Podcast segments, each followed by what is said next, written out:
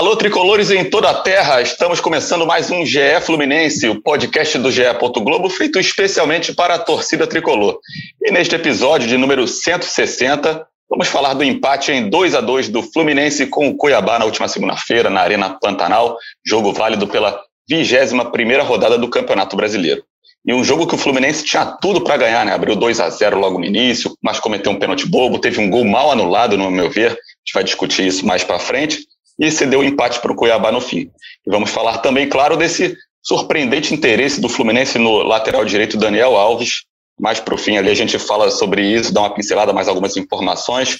Eu sou Felipe Siqueira, um dos repórteres que acompanha o dia a dia do Fluminense. Estou aqui apresentando, já que nosso amigo apresentador Edgar Maciel de Sá está no chinelinho. Ou melhor, está sem chinelinho por alguma praia paradisíaca aí pelo Brasil. Aliás, Thiago Lima, Edgar, Cauê, Paula e até o Gabriel Amaral. O chinelinho tá forte aqui hein, no GE Fluminense, hein? Cara, total, né? No, no último episódio, o, Gabriel Amaral já falou que não vinha esse, nessa semana, que ia estar de férias, mas, cara, não vai vir ninguém, não vai ter ninguém então para apresentar, nem eu vou vir. Acabou que eu tive que vir forçadamente, eu tentei tirar umas férias com o meu chefe, falei, ô, me deixa de férias aí também, mas não rolou, né? Só, só no mês que vem. Então tamo aí, vamos falar desse jogo aí de ontem. E não está só eu e Noel aqui, o Thiago Lima, o Noel. A gente também recorreu aqui a um, um amigo nosso que jornalista esportivo, já foi setorista aqui da casa, já cobriu o Fluminense e, inclusive, já apresentou até o podcast GE Fluminense uma vez. É o Xande Teixeira. Ele é especialista hoje em dia, especialista em esportes, trabalha na Globo News. E aí, Xande, bem-vindo. Tudo bem? O que, que você achou? Já começa também falando aí o que, que, que você achou desse jogo. Fala Felipe, fala Thiago, que é difícil chamar de Thiago, não chamar de Noel por aqui. Não sei se já foi abordado em algum momento isso aqui no podcast, mas é um prazer estar aqui com vocês. É, é, um prazer fazer parte aqui do podcast do Fluminense, do qual já tive a honra de estar na posição de apresentador também, e também conversar com dois amigos que já fiz de longa data enquanto trabalhava no GE. Bom, para um pouquinho do que vi do jogo, realmente o Fluminense fez um bom jogo, erros individuais defensivos já acabaram sendo fatais para o Fluminense.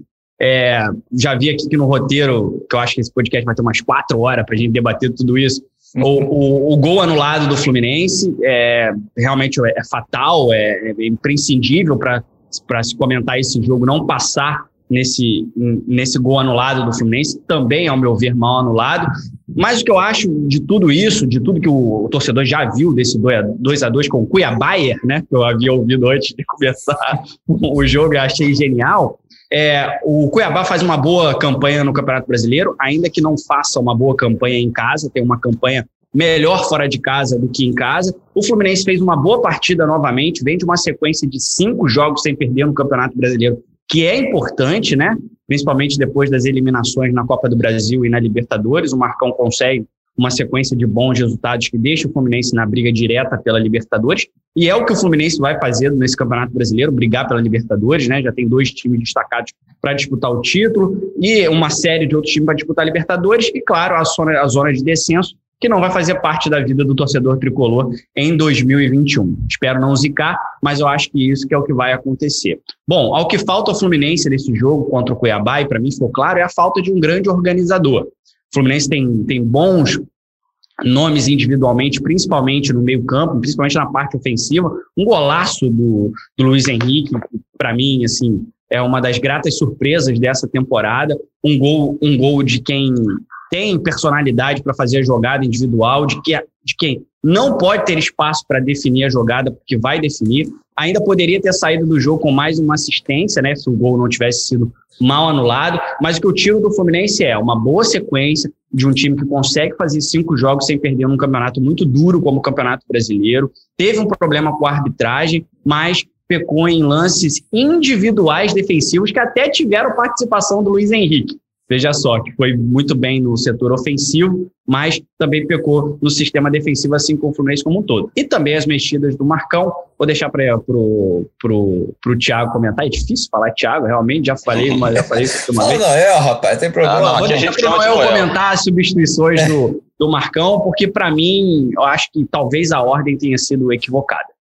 É, Noel, mas antes da gente entrar aqui na, nas substituições, fala um pouquinho do jogo, até na sua análise, é, que você fez é, aqui para o GE. Globo, o Fluminense né, criou muitos, muitas chances de gol, né, teve até um volume maior até do que o comum, e ainda conseguiu empatar, né, conseguiu a façanha de permitir o empate né, nessa partida. Né? Pois é, eu acho que o, o Chad resumiu bem, assim, porque o Fluminense vem numa pegada uma pegada boa, assim, uma série invicta. Até só, foi só conferir aqui, são seis jogos invictos já no brasileiro. Seis nessa jogos. sequência do Marcão, é. É. A última derrota foi aquela pro Inter. Pro Inter. É... A 16 rodada, né? Isso, isso. E aí, e o time, a gente vê que o time tem evoluído. Só que ontem, por exemplo, foram várias chances.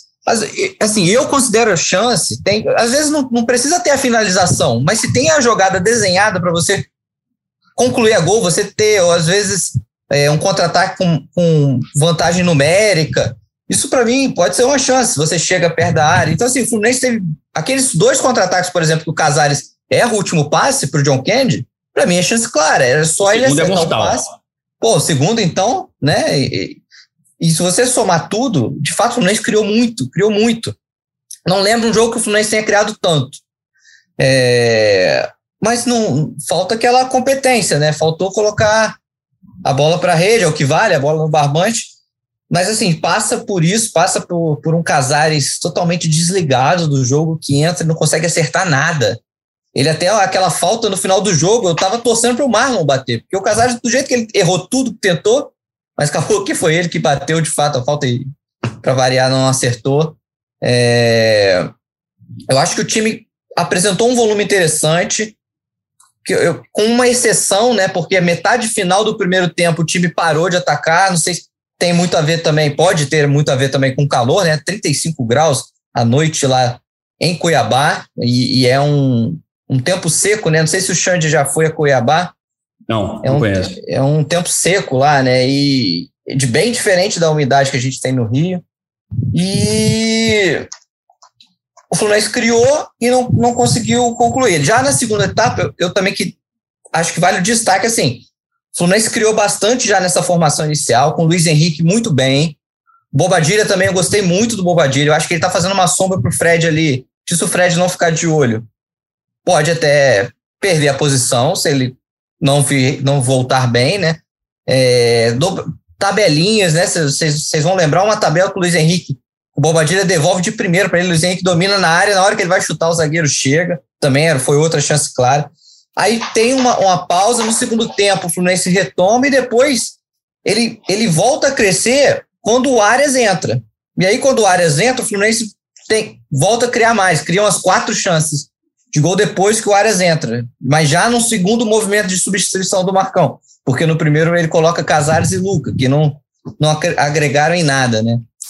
E aí, então, é, só fazer uma pergunta pro, pro, pro Noel Siqueira, que eu, eu, eu, concordo com, com, essa, com essa análise dele, e até para te ouvir também, o Fluminense criou muito, realmente. E a gente está falando do Bobadilha, que é o finalizador, ou seja, o cara do último passe.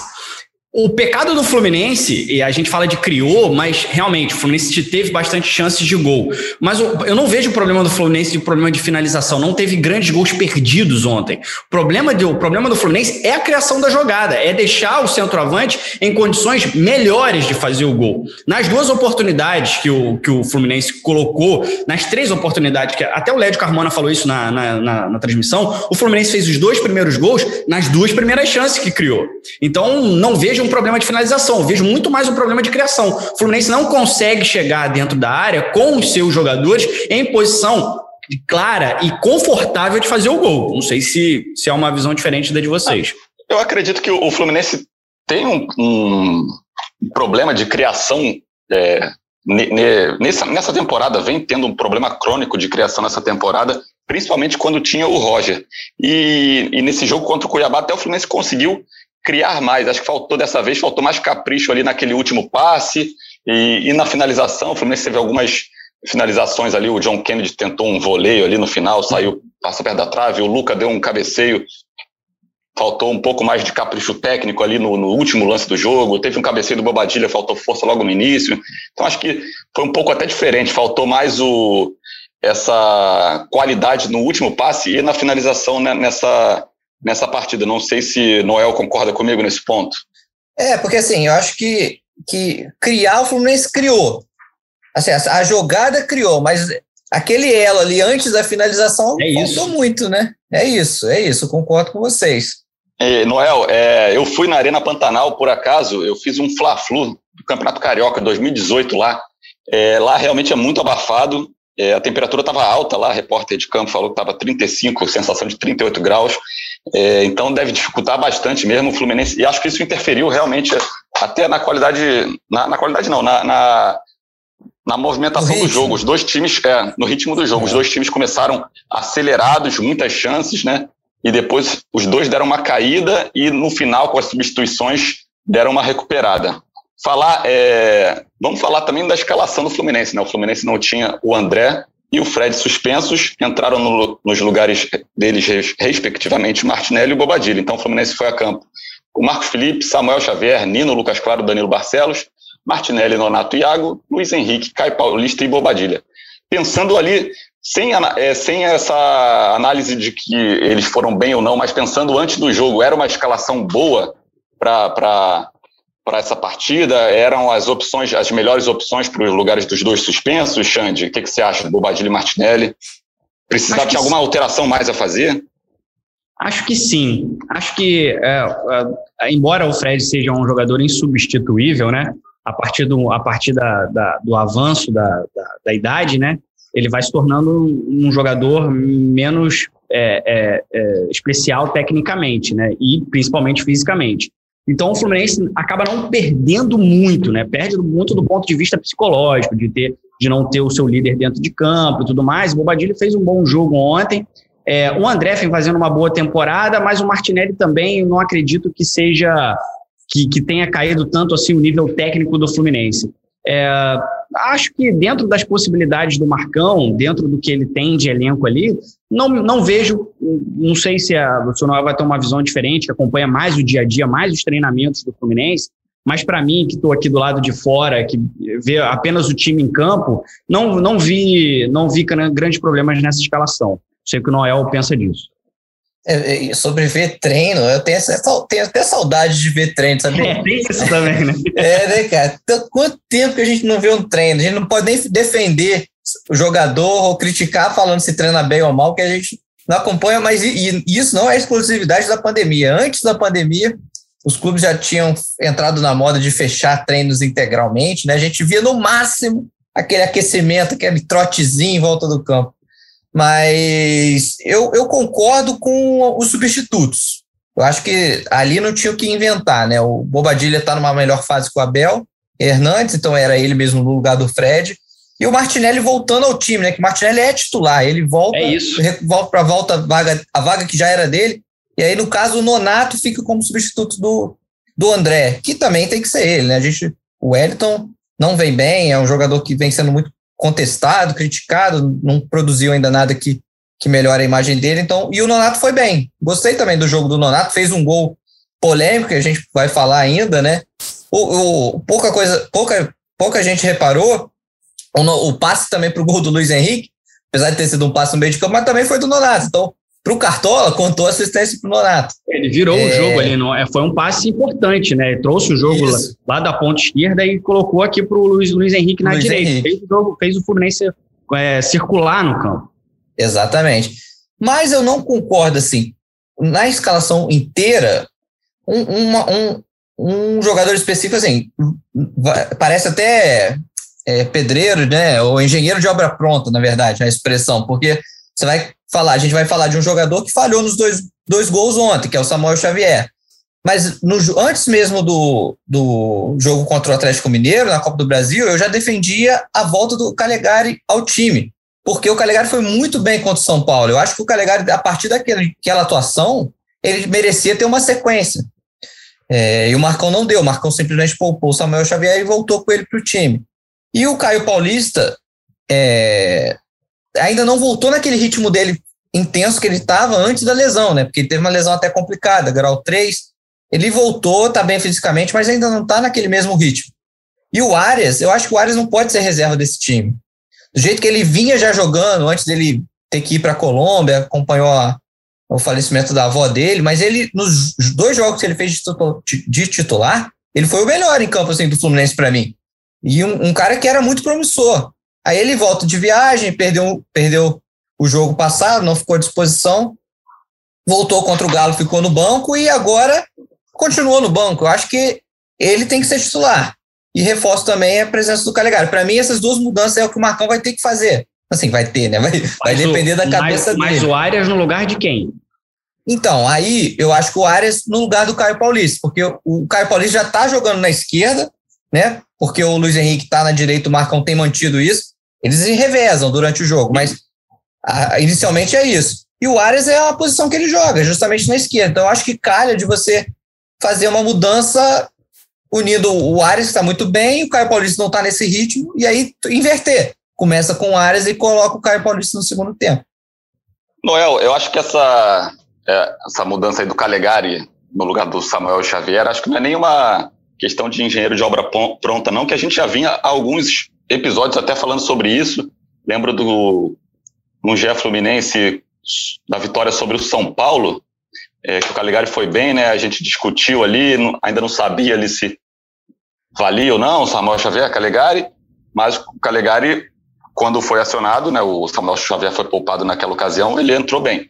E o e aí depois acho que talvez vocês tenham comentado até no, no último episódio. E a torcida realmente também fala, cara, acho que é hora do, do, do Samuel Xavier pegar um banquinho, Calegari é, foi bem, mostrou que está ali, que pode ser útil. E acho que depois, principalmente depois dessa, dessa atuação, é, é hora mesmo realmente do, do, Samuel Xavier perder a vaga. Talvez tenha perdido até o timing dessa, dessa barração dele. Ele é um cara que tinha entrado bem no, no começo da temporada, fez bons jogos ali pelo Fluminense, depois teve uma queda muito grande. E aí essa atuação dele hoje, como é que vocês é, resumiriam em uma palavra a atuação do, do, do Samuel Xavier foi um pênalti é, infantil, muito bobo, né, que ele faz. Muito ele infantil. participa ali da jogada no segundo gol, ele, ele vira umas costas, vai dar um bote lá, meio aleatório, vira as costas para a jogada no segundo gol. E ainda, cara, vocês, não sei se vocês perceberam, no fim ele bate um lateral pisonho para direto para a linha de fundo. E como é que vocês resumiriam essa atuação dele? Ó, é, acho que você já resumiu a atuação dele, né? Por, esse, por esses três lances está resumida a atuação dele. Quero só fazer uma meia-culpa aqui. Eu acabei me concentrando muito na, nas alterações do Fluminense e acabei esquecendo o time como todo. E, e, o Noel foi, foi perfeito. Eu sou fã do futebol do Calegari e acho que, é, pessoalmente, sou fã do futebol do Calegari e, para mim, ele já, já, já deve assumir a posição. Bom, o Samuel Xavier fez uma partida realmente ontem para esquecer. Definitivamente. E que, não tenho dúvida, vai custar custar a vaga dele. Às vezes o treinador precisa, mais do que dar um recado para a torcida, precisa justificar ao jogador, porque ele, um técnico também é um gestor de, de, de, pessoas, né? E eu acho que essa é a maior sacada de um treinador, é gerir bem pessoas, né? E quando você tem duas pessoas potencialmente de mesmo, de mesmo do mesmo potencial, né, que é o Samuel Xavier e o Calegari, ainda que eu acho, ainda que eu acho Calegari mais jogador, você precisa também justificar ao jogador por que, que você está retirando ele do, do time, até para que você mantenha a harmonia do elenco. Eu acho que agora, se ele precisava ter um, algum tipo de argumento para retirar o Samuel Xavier do, do, do time, está retirado agora. Se ele aparecer com o Samuel Xavier na próxima, no próximo jogo, aí realmente a torcida pode criticar mais, pode, pode cair, pode pegar mais no pé. Agora, o pênalti, que é o, o, o, maior pecado dele na partida, é assim, é, é inexplicável para um jogador de futebol profissional. É, é o que a gente fala no jargão da torcida, né? Sentar a bunda dentro da área. É, é, é, só em lances muito agudos. É, a, ele estava de frente para o, o, setor ofensivo do Fluminense, ou seja, ele não estava de costa, ele estava de costa para o gol do Fluminense, né? Era uma bola que potencialmente o Fluminense já havia dado o primeiro corte e ele resolve dar um carrinho que ele se arrepende no meio e tenta recolher as pernas, que ele já viu que tinha cometido besteira, comete o pênalti, o 16 pênalti na temporada do Fluminense. É um número inacreditavelmente grande, né? Eu estava acompanhando ontem, junto com o tempo real do, do GE, o espião estatístico, colocando essa estatística que o Fluminense tem 16 pênaltis e muito à frente do, do segundo colocado, que agora eu não vou me recordar. E eu fiz aqui um deverzinho de casa de pegar quantos gols o Fluminense sofreu na temporada. Eu não sei, de, não sei se o Noel, que é o mago dos números e, da, e, da, e das planilhas de Excel, para quem não sabe, é, o garoto, o garoto não, é um fenômeno a, das planilhas. As planilhas é, é coisa do Siqueira. É, também? É, é porque o, já, já dividi casa com o Noel, e eu sei que o Noel é o mago dos números e tudo mais, então sempre que eu passava ele no computador, tinha um bloco de nota, número para tudo quanto é lado, então eu sei que ele é o mago dos números. O Siqueira ainda não tive essa proximidade para saber, mas já, já tá dito aqui também que é o mago da, das planilhas. Fluminense sofreu 50. Vamos voltar. 16 pênaltis na temporada. Eu não sei desses 16 pênaltis quantos foram convertidos. Mas vamos dizer que é o seguinte: 90%. Dos 16? Sabe, Sei, é. é 15 Sabia. convertidos. É o mago dos números, pô. Fica lá. Não, você, 15, 15. 15, 15 dos 16 pênaltis que o Fluminense cometeu, 15 foram gol. 15 Marcos foram gols. só defendeu um. Isso. Então, maravilha. Então, assim, dos 16, eu ia, eu ia dizer 90%, ia falar 14, não ia, não ia, não ia estar muito longe. Então, ó, são 57 gols que o Fluminense sofreu na temporada. Desses uhum. 57 gols, 15 foram sofridos de pênalti é mais de 30, é quase 30% dos gols que o Fluminense sofreu na temporada. É muito gol de pênalti. E o pênalti, ele a, a, gente pode entrar na análise minuciosa de olhar quais os pênaltis eram inevitáveis e quais os pênaltis eram evitáveis, mas o pênalti ele é uma infração defensiva que o, que o time, que o clube pode é, evitar. Então, 16 pênaltis na temporada é um número para mim inexplicável. E a atuação do Samuel Xavier, que falha no segundo gol, também num bote, como você lembrou, é, o, o, jogador, o jogador do Cuiabá está protegendo a bola, ele não tem acesso à bola, e ele tenta fazer o corte levando o jogador do, do Cuiabá junto, não consegue e acaba o Fluminense acaba levando o segundo gol. Então, realmente, a atuação do Samuel Xavier é, é abaixo da crítica ontem. Nessa, nesse lance aí do Samuel Xavier, ele, você bem observou, ele se arrepende já no meio, no início ali do carrinho dele, ele falou, ih, vai dar cagada, né? Mas eu, eu acho que até que se ele continuasse com a perna ali, acho, talvez ele tivesse uma chance de não cometer o pênalti é, e chutar a bola. Ele conseguiu se arrepender, acho que talvez tenha sido pior. Noel, fala um pouco aí dessa atuação aí. Qual palavra que você usaria? Eu usaria desastrosa. Qual palavra você usaria para analisar essa. resumir essa atuação do, do Samuel Xavier? E sobre os pênaltis, tem até um comentário aqui do Felipe Davi no Twitter. Ele falou assim: quantidade absurda de pênaltis cometidos. É falta de qualidade técnica, azar ou erro no treinamento ali, né? Qual a sua visão também? O Fluminense tem 16 pênaltis o, o Thales Ramos também, que é, é, companheiro nosso aqui do Sport TV, GE. Globo, ele também alertou esse tweet do espião estatístico que o Xande comentou. O Fluminense tem 16 pênaltis nesse ano, teve só seis, só cometeu seis pênaltis na temporada passada, 11 em 2019, 10 em 2018 já eram números altos e 3 em 2017. Então 16 é absurdo. Fala um pouquinho aí de Samuel Xavier e sobre essa quantidade de pênaltis, Noel. Cara, é, é, o, o pênalti, na verdade, temporada passada foram sete, porque teve um naqueles amistosos com o Botafogo, por, não entrou na conta do espião estatístico por, por não terem sido jogos oficiais, mas, mas na, na conta, assim, no todo, foram sete, né? Até na, no, no, no jogo passado, a gente fez uma matéria falando de que o Fluminense já tinha mais que o dobro de pênaltis, quando tinha cometido o 15, do que o da temporada passada, que eram sete e o dobro seria o 14. Então agora o Fluminense só vai aumentando a estatística. Guinness Book Aumentando aí, mais que o preço da carne no supermercado. mais que o preço da gasolina.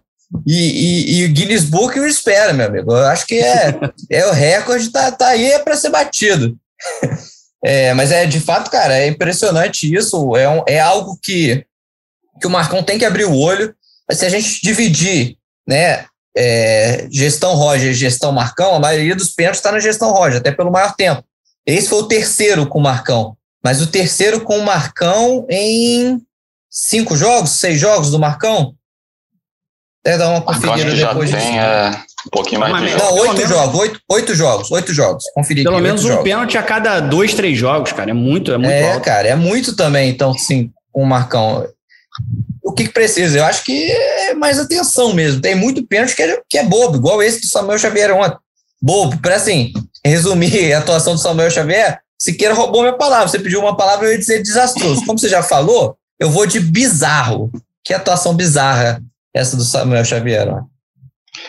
É, sobre, sobre pênalti, é, o Marcão, na coletiva depois do Atlético Mineiro, até falou né, que ia dar uma analisada, pedir para a equipe de dados ver se conseguia encontrar algum alguma consistência, comum, constância, né? né? É, os pênaltis, mas e aí no jogo seguinte, outro pênalti, jogo, pênalti que já custaram até eliminações aí para o Fluminense na Copa do Brasil, também prejudicou na Libertadores.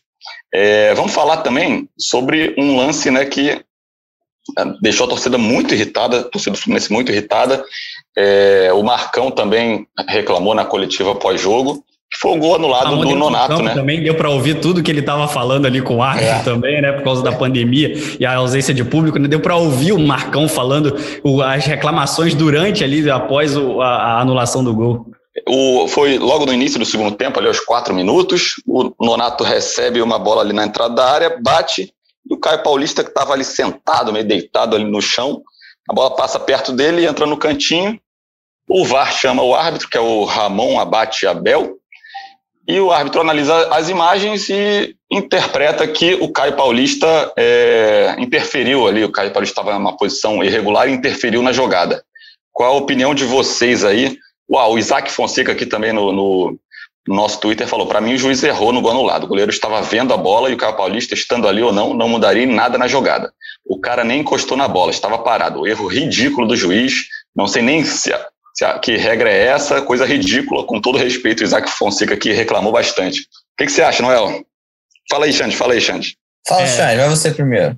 Bom, é, desculpa, é, acabei, acabei, acabei atropelando o Noel. Mas vamos lá. É, eu acho que esse lance tem muitas nuances, né? E eu acho que, claro, para o torcedor do Fluminense vai ficar, uma, vai ficar uma mágoa e tudo mais, mas não é um lance tão simples assim, né? Porque o Caio Paulista está na frente do goleiro e, e o advogado do diabo poderia dizer o seguinte: bom, mas ele está bloqueando a visão do goleiro. Eu acho que antes da gente começar a discutir isso, também a gente tem que discutir é, a postura do jogador brasileiro, de ficar parado. Não havia por que o Caio Paulista ficar inerte naquele lance, sendo que o Fluminense estava num lance de ataque. E vamos lembrar, o Caio Paulista é um jogador que veste a camisa do Fluminense. E se o Fluminense está numa campanha de ataque, e se ele de fato não está lesionado, como se provou logo em seguida, valia muito a pena que ele tivesse levantado e que mais, não tivesse. Ali ele só atrapalharia o Fluminense. Ele não atrapalharia o Cuiabá, não atrapalharia, atrapalharia ninguém. Ele atrapalharia o Fluminense, como acabou atrapalhando. Então, ponto um: Caio Paulista não era para ficar deitado em berço esplêndido, como ficou ali no ataque do Fluminense. Ponto. O VAR, em lances de impedimento, ele não, ele não recorre à opinião do árbitro. O lance do impedimento é um lance líquido e certo. Ele está impedido ou não está impedido. O fato de ter chamado o árbitro para analisar o lance já deixa claro de que o lance cabe interpretação. Então, o, o, árbitro é chamado, vai olhar a imagem e ele vai decidir se o Caio Paulista atrapalhou ou não atrapalhou a, aquela jogada. Bom, eu acho que tem argumento para os dois lados, mas a gente precisa definir, dedicar. O, Sandro Berahit ontem na, na central do apito, e bom, tem muito mais vivência de arbitragem do que eu, por exemplo, ele é, validou a, a, a anulação do gol. Porém, eu não vejo o Caio Paulista fazer nenhum movimento para se, in, se, integrar ao lance, ou para tentar ludibriar o goleiro de que ele poderia, de repente, tentar dominar a bola ou desviar a bola. Eu não vejo nenhum movimento deliberado do Caio Paulista de querer participar do lance. A única questão é: que o Sandro Mirahit também usou para embasar o seu comentário, de que o Caio Paulista, naquela posição, atrapalha o goleiro ao enxergar a bola, ao, ao, ao, também ter o alerta de que essa bola pode ser desviada ou que ele pode tentar dominar a bola, ainda que tenha sido num chute. É, o pecado maior para mim é do Caio Paulista que fica parado no lance, mas eu não anularia aquele gol. Você, Noel, qual a sua opinião sobre esse lance? Eu acho um lance bem polêmico, bem polêmico. Assim, não acho absurdo a anulação, sabe? Eu acho que, que tem argumentos é, que você pode provar, como o Xande falou, ser o advogado do diabo e falar e, e, comprovar que o Caio Paulista atrapalha o Walter. Tem até um frame, né? Que o Marcão cita isso na coletiva, que dá para ver que o Walter tá olhando a bola no momento do chute, né? Walter tá olhando a bola no momento do chute. Mas o advogado do diabo, que o Xande citou, ele pode argumentar. Mas nesse trajeto que a bola. O eclipse do Caio Paulista, né? Da bola com o Caio Paulista, no momento que o, que o Walter não está vendo, pode, pode ter atrapalhado. Pode, porque ele pode ter demorado a reagir. Quando ele viu, vê a bola passando do Caio Paulista, ele pode achar que a bola vai bater no Caio Paulista antes, e aí só quando ela passa do Caio Paulista que ele vai ter uma reação. Então, assim, não, não vejo como um absurdo a anulação. É interpretativo. É, concordo que o, que, que o Caio Paulista não faz nenhuma menção para tentar chegar na bola e tal. Ele tentou ficar isento ali, mas, mas cara, a culpa foi total dele. E você pega no início do lance, ele, ele, tá no, ele, tá, ele vem para a área no cruzamento, ele, ele tá perdido ali, né? Ele, ele é tromba com o Luiz Henrique. Aí, assim, ele não tá nem cavando pênalti, ele não tá caído que ele tá cavando pênalti, porque ele trombou com o próprio companheiro, que aí levou a pior, acho que, que foi numa pancada na barriga, que ele ficou ali. Mas, cara, se a, bo a bola continuou na área e ele levantou, ele sentou, viu que a bola tá ali, cara, sai rolando, sai, sai fazendo que diabo ali, né? O famoso que diabo, aquele goleiro contra o Inter no Mundial de Clube. Sai, faz, sai, sai da frente do gol, cara, de algum jeito. Eu acho que, que cai muito sobre o Caio Paulista ali, entendeu? Sobre a culpa desse, desse lance toda é dele. É, na minha visão, eu acho que o gol foi mal anulado. Eu acho que, é, apesar de ele estar tá ali na, na direção do gol, ele não atrapalha a visão ali do goleiro. Eu acho que o mais importante pro, pro goleiro ali é ver a hora do chute ali, que ele já calcula ali mentalmente rápida a trajetória, ele via que a bola iria ali, sair ali no canto, então acho que o Walter não foi atrapalhado, acho que não deveria ter sido anulado não, esse frame que o, que o Marcão cita na, na coletiva é, mostra bem essa imagem é, de trás ali, né, é, de trás do Nonato, eu acho que, que houve um erro, um gol que acaba prejudicando bastante o Fluminense, que ali o Fluminense faria 3 a 1 e encaminharia bastante a vitória acho difícil que o Cuiabá tivesse forças para conseguir o um empate, mas também é, é um lance interpretativo e o árbitro teve essa opinião. E eu acho que esse, esse adendo aí que vocês fizeram sobre o Caio Paulista é totalmente pertinente. Ele tromba com o Luiz Henrique, né? É, por mais que pode ter, pode ter sido um choque ali mais forte, a dorzinha aqui, aqui passa ali tempo depois, vai ficar na frente, na direção do gol, sentado, né? Parece que os caras ficam atrás da barreira, cara. Não, dá para ficar naquela posição ali, cara. Você tá na frente do gol, você pode. O chute podia ir na direção dele e bater nele. Sim. Sabe? Ele podia, ele podia tirar um gol do Fluminense. E acabou Exato. tirando, né? É, de tabela. Mas é essa mania de jogador de, de ah, um choquezinho vai ficar caído. Cara, o jogador tem que ter essa cabeça também, de sofreu uma falta, já levanta para tentar continuar, aí se não conseguir, é outra coisa e tal. Né? Ele, ele, vacilou bastante, mas acho que também teve essa questão do juiz. Acho que né, não atrapalhou tanto não quanto para ponto de, de ser anulado. E falar no Caio Paulista, levantar essa bola que, que o Noel já tinha falado ali no início, de que ele merece já um banco, o Caio Paulista foi um jogador que ele era um, talvez um dos melhores do Fluminense na temporada, né? E quando ele se lesionou, ele foi justamente o pior momento do Fluminense, que entrou no pior momento do Fluminense. O Fluminense começou a perder, começou a perder e foi eliminado da, da, da Libertadores naquela época sem o Caio Paulista. Então a torcida do Fluminense ficava muito ansiosa por essa volta. Ele voltou, aí quando ele voltou, ele já deu um gásinho a mais, que estava necessitando ali, que ele é um cara que ataca bem, recompõe bem, mas parece que não está ainda 100%, né?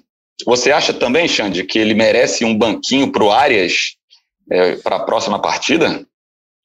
Olha, sou fã também do futebol do Caio Paulista, acho ele um jogador é, importante tecnicamente para o Fluminense, um jogador que ainda precisa entender ainda que o futebol dele pode crescer mais perdão, o futebol dele pode crescer mais se ele jogar mais coletivamente. É um jogador bastante individual, assim como o Luiz Henrique é. Jogadores com grande capacidade técnica tendem a ser jogadores mais individuais do que coletivo. Mas o que a análise do Noel ela é pertinente.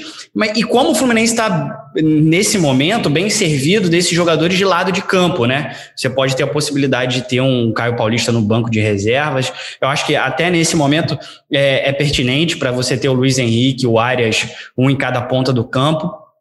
É, ou pensar numa, que aí é uma, uma coisa mais aguda, de pensar num esquema tático para congregar os três. Mas aí é muito, é, é, é, é pedir muito para um futebol brasileiro que é mais defensivo, que tem mais uma, uma, uma, uma visão de, de, de de construção defensiva e até esse era uma grande discussão no, no, no arquirrival do Fluminense, né, no Flamengo, né, de como congregar jogadores guardadas as proporções, obviamente, né, de Everton Ribeiro, Arrascaeta, Diego, enfim, todos os jogadores que o Flamengo tem, de você conseguir congregar, Bruno Henrique, conseguir congregar todos esses jogadores no esquema titular. Não acho que é o caso do Fluminense, que é um, que é um time mais frágil, mas se tiver que escolher neste momento entre o Arias e o Caio Paulista, aí a gente fica com, com o Arias.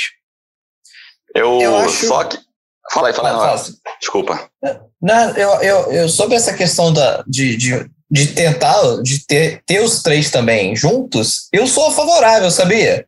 Eu acho que, assim, esse esquema de três volantes que o Fluminense está jogando, com o Marcão, eu acho que ele não pode ser fixo. Igual a formação que o Roger tinha, que era fixa, a, a imprensa cobrava dele variações, porque tinha jogo que, que a formação não dava liga contra certos adversários e ele não tinha variação. Eu acho que esse é um caminho legal. O Marcão tem uma formação já. Essa trinca de volantes, ela funciona. Ela dá uma tranquilidade ali para o Fluminense. Mas eu acho que tem jogos que o Marcão pode experimentar. Ele pode desfazer essa trinca, jogar com dois volantes, igual jogava no passado. E aí, tirar um volante para colocar o Arias. Aí você coloca o Arias você fica com uma trinca de pontas e um meia atrás do centroavante, que é o Fred ou o Bobadilha. Eu, eu ainda tenho. Eu sou otimista. sou otimista, eu ainda tenho convicção de que eu vou, vou ver, uhum. que a torcida do Fluminense também vai ver Mas, essa formação um dia. O Fluminense tem dois volantes também, que são volantes que, que, que chegam Nossa. bastante ao ataque também, né? Não são grandes volantes, neste momento, grandes volantes de contenção, né? Que a gente pode abrir mão ali para ter dois caras mais plantados atrás da, da linha de três, de três jogadores mais ofensivos. O que, que você acha? Sim, sim, mas e, e eu até prefiro isso. Eu não gosto de volantão, volantão. Aquele mas volantão... uma formação como essa é importante, não? Não, mas vamos, vamos, vamos emular lá o passado. Com, com, com o William Arão, por exemplo, que ainda que tenha uma grande capacidade técnica, é um jogador que, fi, que fica mais plantado, até utilizado como zagueiro em alguns momentos. É, o Fluminense, até... na verdade, ele, ele ficou mais sólido até defensivamente quando trocou essa, essa, essa formação no meio do campo, né? Que eram dois volantes mais atrás e o Neria mais na frente, para esse de três volantes, né? Aí seria o Fluminense voltar a ter confiança para voltar a ter um armador e, dois volantes, né, Noel? Sim, e assim, pega, mas como você citou o Flamengo, só para citar como exemplo, teve uma época que os volantes do Flamengo eram Gerson e Diego. Sim. Nenhum, nenhum dos dois volantão. Do, eram dois meias de origem que, tavam, que começaram a jogar como volantes. E eu acho o cenário perfeito. São jogadores assim que têm a qualidade para sair jogando, que tenha, que saiba armar. É, e o Fluminense do ano passado, da, da, reta final com o Odair e com o próprio Marcão, é, a dupla de volantes era Martinelli e Iago. Eles não tinham tanta liberdade assim para subir, né, pra, já nessa reta final, quando você joga com dois. Mas eles se viravam bem atrás, eles marcavam bem a disposição que eles têm. O Iago corre, corre 90 minutos, depois sai do jogo, vai, vai correr maratona se quiser, do jeito que ele é. é eu acho que eles têm essa, essa disposição de, de, de, de compensar a marcação ali bem e ainda é, servir o ataque. Eu acho, eu, eu, eu gosto, entendeu? Eu gosto, eu, eu não vejo, eu, eu prefiro ter dois volantes que saibam sair jogando assim, do que ter um volantão que muitas vezes vai roubar a bola, mas vai entregar para o adversário. É, só registrando aqui um comentário que eu tinha separado aqui do um internauta aqui e acabei esquecendo de falar sobre o lance do gol anulado, ele falou o arroba um tricolor 22, ele, obviamente o Caio Paulista ia dominar, levantar a bola, virar uma bike e fazer o gol. Na visão do Walter, né, para anular o gol, que o Walter falou que, que atrapalhou, que a Paulista atrapalhou tão. Exagerou o torcedor tricolor. Tudo bem. Fica o registro aí do. Faz parte da. da, da tá correta a atitude do torcedor tricolor. Falou aí do Caio Paulista, falou um pouco do Bobadilha, é, que, que foi bem no lugar do Fred. Falou sobre o Samuel Xavier, queria falar sobre um outro jogador que acabou tendo a atuação ofuscada é, por causa do empate, né? Fica aquele jogo que o Fluminense desperdiçou a vitória, né? entregou a vitória, acaba ofuscando a grande atuação do Luiz Henrique, né? É, fez um golaço, né? Um gol muito bonito, teria dado assistência para o Nonato. Fala um pouco aí, Noel. Você também achou, gostou dessa atuação do Luiz Henrique? Demais, achei o Luiz Henrique o melhor em campo do Fluminense, disparado.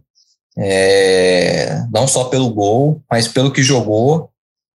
Passe pro, pro gol do Nonato, seria uma assistência dele. Teve feito um chute que o Walter fez uma defesaça no cantinho. Eu achei que ele foi muito bem. É, já vi gente falando também, contestando, que ele teria também falhado no gol do empate do Cuiabá, né? Porque ele tá ali na área. Falhou.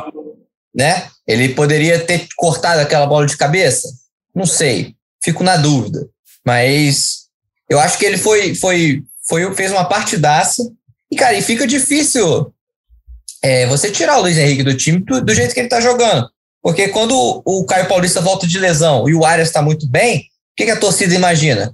O Caio Paulista e o Arias são os pontos titulares. O Caio Paulista volta para a ponta direita, onde ele foi o melhor jogador da era Roger Machado. O Arias já joga na esquerda mesmo.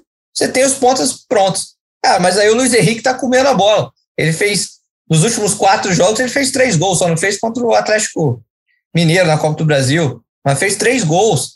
O, o garoto tá voando, não tem como você tirar ele do time. Aí é há tanto que o Marcão coloca, tá, tá escalando o Caio Paulista do lado esquerdo. Né, que não é o lado que ele vinha, que ele brilhou com o Roger e tá deixando o Luiz Henrique na direita porque ele tá mostrando serviço. Ele de fato está muito bem. Eu acho que está difícil de tirar ele. Ele vai continuar como titular e aí o Marcão tem que se virar para escalar os outros. Xande, você mesmo no início do podcast tinha levantado essa bola, né? Que ele também ele teria falhado nos gols. Mesmo com essa falha, você acha que ele foi o melhor em campo ou comprometeu ele? É, é, difícil colocar na conta, do, embora eu acredite que ele tenha falhado, é, a, aquele gol que o Fluminense, que o, Fluminense, o segundo gol que o Fluminense tomou, é, são erros coletivos, né? E começa ali, talvez, pior no erro do, do, Samuel. Tem o, erro do Samuel Xavier, que a gente já citou aqui anteriormente. A gente falou do Caio Paulista caído em campo. O jogador do Cuiabá não quis cavar a falta lá num, num lugar espremido no campo, tomou o tranco do Samuel Xavier e não desistiu da jogada e acabou resultando no segundo gol. Às vezes, esse, é, às vezes não cair e cair e cavar a falta acaba sendo premiado. Esse é um ponto. O Luiz Henrique falha ali no segundo momento desse, desse gol, mas não vou colocar na conta dele. Eu acho que nesse momento, no Reino Laranjal, é LH 34 e mais 10. É, vem jogando muito, vem jogando muito o menino Luiz Henrique. Ainda acho que ele pode é, é, ter atuações mais coletivas, mas ele é um jogador de grande capacidade individual, tá com a confiança lá em cima. O chute que ele dá, o primeiro gol do Fluminense, é de alguém que está esbanjando confiança. Ele achou, realmente deram bastante espaço para o Luiz Henrique, porque ele ainda é um jogador que não é caçado em campo, ele ainda é um jogador que é observado com mais, com, com mais atenção pelos seus adversários. Ele realmente teve, teve um latifúndio ali para para ajeitar aquela bola para a perna canhota e disparar o, disparar o, o, chute. Mas é um, jogador, é um gol de quem está com a confiança lá em cima. Hoje não vejo esse time do Fluminense sem a juventude do, do Luiz Henrique, sem a ousadia do Luiz Henrique, sem o diferente que o Luiz Henrique propõe. O Caio Paulista também é um cara que propõe é, diferente, o drible e tudo mais. Né? É, não vou lembrar de quem é a frase, mas é, diziam que é o seguinte: se o futebol não existisse, existisse drible, eram 11 pessoas se batendo batendo no campo, né? E o Luiz Henrique é justamente esse jogador que vai fazer essa coisa diferente, que vai tirar um chute diferente, que vai tirar um drible diferente e que vai fazer algo que o torcedor não está esperando. Como eu brinquei anteriormente, nesse momento do Fluminense, humildemente, eu acho que é LH34 e mais 10. Tem muito, tem muito futuro o Luiz Henrique. Agora vamos falar sobre as substituições do técnico Marcão é, o Fluminense cai um pouco de ritmo ali no segundo tempo e aí ele começa a dar um gás novo, como até ele mesmo falou na coletiva. E aí, aos 22 minutos do segundo tempo, entra Luca no lugar de Caio Paulista e Casares no lugar de Nonato. Aos 31, entra John Kennedy no lugar do Bobadilha e o Arias no lugar do Luiz Henrique. E aos 43, já no finalzinho, até teve bastante acréscimo, então não deu tempo de jogar. O Marlon no lugar do Danilo Barcelos. É, separei uns comentários aqui, o Guerra Podcast, até que já participou aqui, falou que é hora do Caio Paulista ir para o banco e o Arias ficar titular. A gente comentou aqui, o, vocês concordam. E o Rafael Cardoso falou: alguém conseguiu entender por que Luca e Casares entraram primeiro que John Kennedy, John Arias? Noel, conseguiu entender essa? Não consegui entender, não, cara. Eu, eu até o Xande, que, é, que, que lê as mentes assim das pessoas, eu vou deixar o Xande primeiro falar se, se você conseguiu entender isso aí, Xande. Olha, essa é, falhou, falhou ali. Entrou um curto-circuito, não conseguiu é. fazer a conexão com a, com a cabeça do Marcão. Realmente, como o Noel já falou, eu acho que a substituição poderia ser, ter sido trocada. Ou Luca e, e Arias, e não Casares naquele momento do jogo. Mais uma vez, também sou gosto do futebol do Casares, mas a inconstância do jogador. Eu acho que ele até tem uma frase, né? Que você perguntaram para ele sobre é. a constância dele, e falou assim: pô, se eu fosse constante, eu tava na Europa, não no futebol brasileiro. Mas ele também abusa da inconstância, o Casares, e ontem foi mais um jogo para referendar isso. Eu acho que talvez é... o Bobadilha estava muito bem no jogo, né? Eu achei que o Bobadilha estava muito bem, estava conseguindo fazer o pivô contra zagueiros que são de porte físico mais, mais avantajados. Eu acho que talvez colocasse o Abel, na hora que fosse tirar o Bobadilho, colocasse o Abel para você ter também ali alguém que possa fazer o pivô, faça o corpo, e colocasse junto o John Kennedy, o John Kennedy fazer a movimentação por trás, né, fazer uma parceria, eu acho que poderia ter sido mais interessante nesse jogo de ontem. E agora a gente está chegando aqui na, na reta final do nosso podcast, mudar um pouquinho de assunto, sair um pouco do jogo e falar sobre esse, essa proposta do Fluminense por Daniel Alves. Confesso que até fiquei meio surpreso quando começou esse rumor ali, saiu na imprensa espanhola primeiro e tal. Falei, cara, Fluminense, interesse no Daniel Alves, Fluminense é, não está tá tentando se reconstruir financeiramente. É o São Paulo, que é um time que está um pouco mais sólido financeiramente, se endividou todo é, é, por causa do Daniel Alves. Tiago Lima, o Noel, explica para a gente, você é, conseguiu algumas informações aí, tem até uma, uma matéria aí no G. Globo com mais detalhes. Como é que seria essa proposta do Fluminense por Daniel Alves? Lembrando também que esse assunto pode até ficar velho, né? Porque o período de inscrição termina, no brasileiro termina sexta-feira, então pode ser que tenhamos, tenhamos novidades aí ao decorrer é, do dia. A gente está gravando aqui meio-dia, uma hora da tarde dessa terça-feira. Fala aí, Noel, o que, que você tem de informação, você que cobre o dia a dia do clube, sempre quis falar isso aqui no podcast. Fazendo às vezes do Cauê, né? Cara, assim, eu também fiquei surpreso, ontem a gente estava nessa apuração conjunta, né, Siqueira? E, e, surpreendeu a gente quando, quando a gente confirmou que de fato tinha essa proposta e o Fluminense estava fazendo esse investimento. E aí a gente foi buscar entender melhor também é, o que que, como que é esse, essa ideia do Fluminense para o Daniel Alves, porque é um cara que tem mercado aqui no Brasil, por mais que tenha 38 anos, mas tem proposta do Flamengo, tem proposta do Atlético Paranaense, é, Bahia, Palmeiras, sondagens, propostas, procuras não faltam. E aí o Fluminense, que está se reconstruindo agora, nesse período financeiramente, só agora, nessa temporada, que está conseguindo ter os salários em dia, não está atrasando mais. Lógico que a torcida também passa pela cabeça. Como é que se o São Paulo não conseguiu pagar esse jogador, se endividou ainda mais, o Fluminense vai, vai conseguir? Não, o Fluminense não tem cacife para isso de fato e está tentando seduzir o jogador com um, um, projeto, né? Você, se, o, se o Daniel Alves vai para o Flamengo, ele vai ser um jogador em meio a tantos outros de peso que o Flamengo tem, é, ou para um Palmeiras. No Fluminense, ele chegaria para ser o cara. Ele chegaria assim, para ser o astro do time, junto com o Fred, mas o Fred já tem prazo de validade determinado, ele vai se aposentar no meio do ano que vem. E o projeto pro, do Fluminense para o Daniel é para ele ser esse cara, ser o símbolo ali do Fluminense e ter uma vitrine para ele ter um destaque individual e coletivo a ponto dele conseguir ser convocado, porque o Daniel Alves quer jogar a Copa do Mundo do ano que vem. Ele acha que ainda é possível e para isso ele tem que estar tá numa boa vitrine para o Tite convocar ele. Aí o Fluminense aposta também num contrato mais longo, né? Para o Daniel Alves ficar no clube até o, o fim da Copa de, do, do, fim da Copa do Mundo do ano que vem, ou até mesmo 2023, né? É, esticar ainda mais, de repente, o mês de 2023, quando o Daniel Alves já faria 40 anos nesse primeiro semestre de 2023. Então, tem-se é, um, é uma possibilidade real, de fato. O Daniel Alves está estudando essa proposta do Fluminense junto com outras. Não sei se vai, vai acontecer. É, a gente não, não, não dá para cravar se ele vai aceitar ou não. Inclusive, ele vai aceitar muito em breve, né? Porque só tem essa semana, todos os clubes que querem o Daniel Alves só tem essa semana para efetivar a contratação regular, e irregularizar o jogador, para inscrever ele no Campeonato Brasileiro.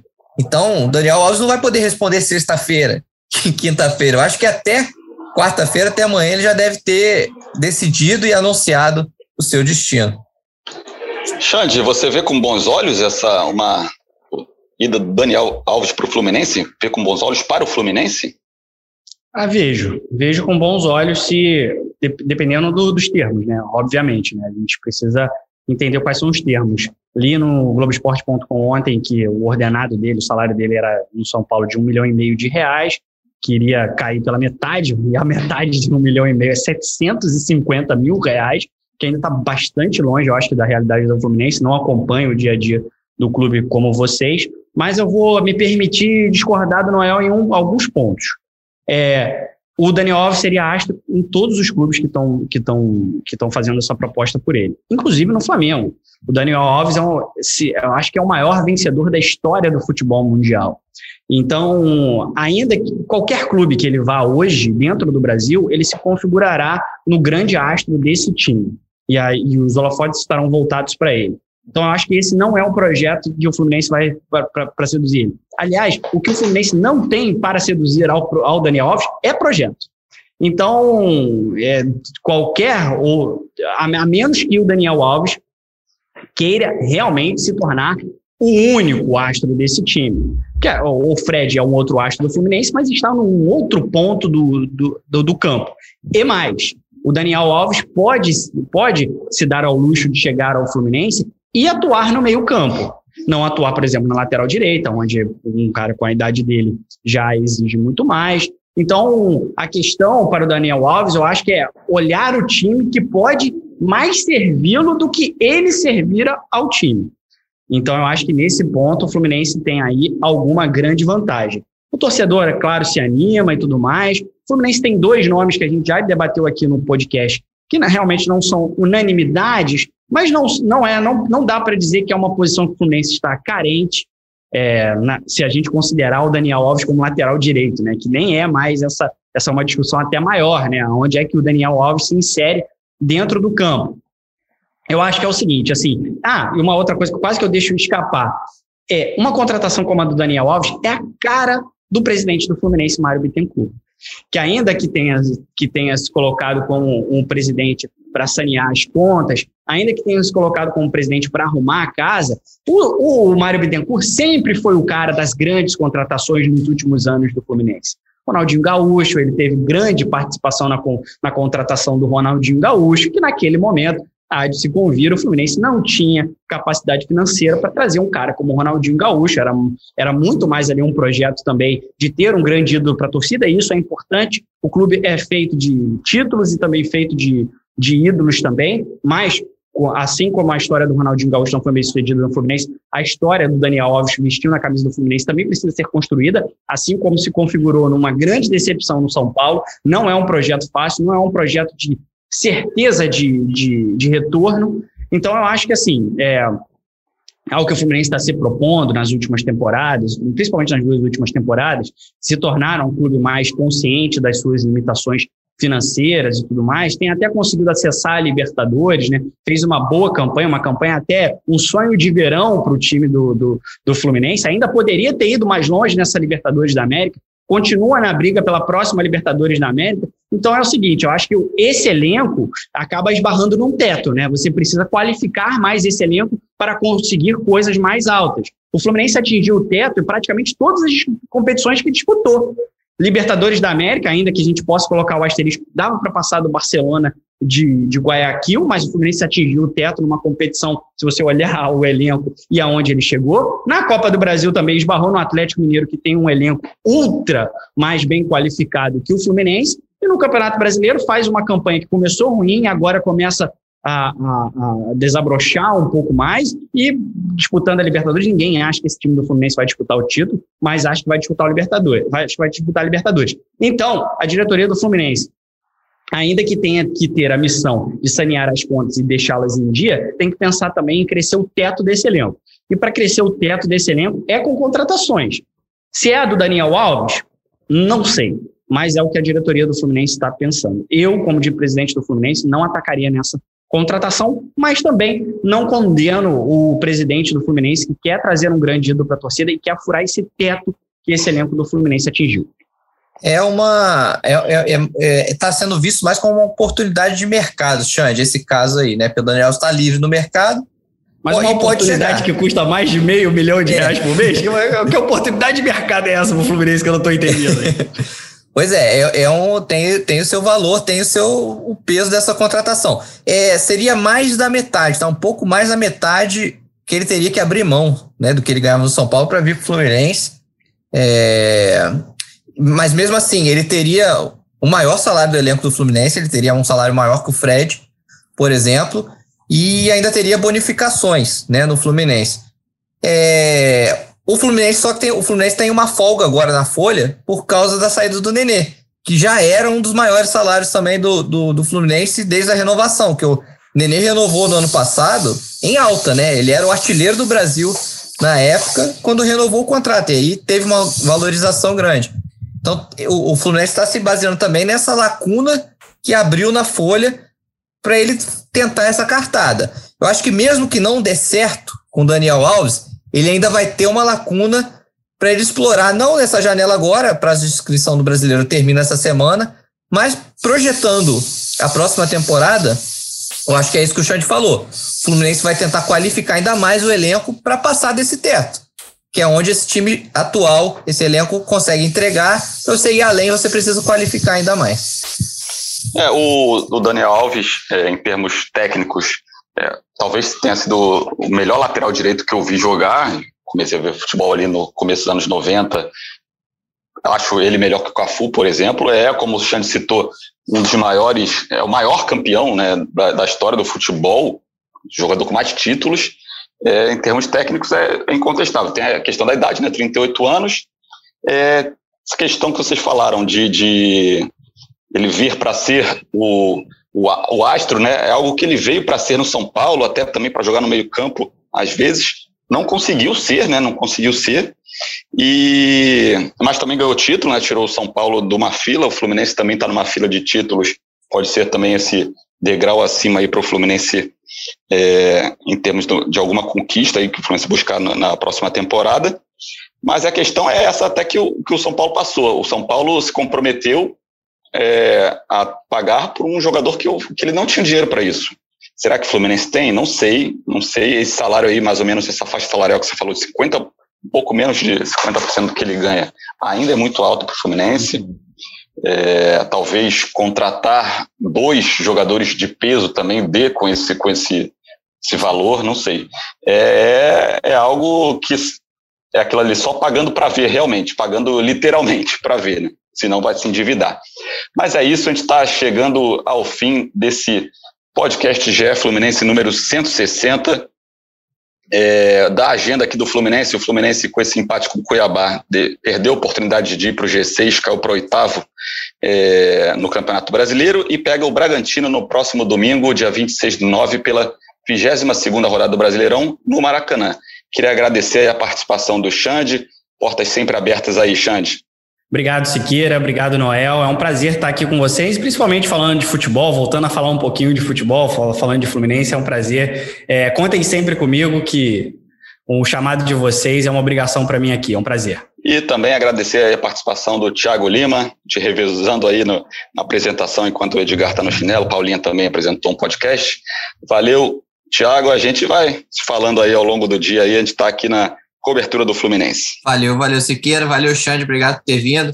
O Xande a gente chama, ele vem, né? O Edgar, a gente ô Edgar, tá faltando a hora de voltar, tá, tá nem aí pra gente. Vamos ver se na, na segunda ele volta, né? Se, se, depois do Bragantino ele tá aí de volta. Pois é, esse podcast tem edição de Juliana Sá, coordenação de Rafael Barros e a gerência de André Amaral. Até a próxima, galera.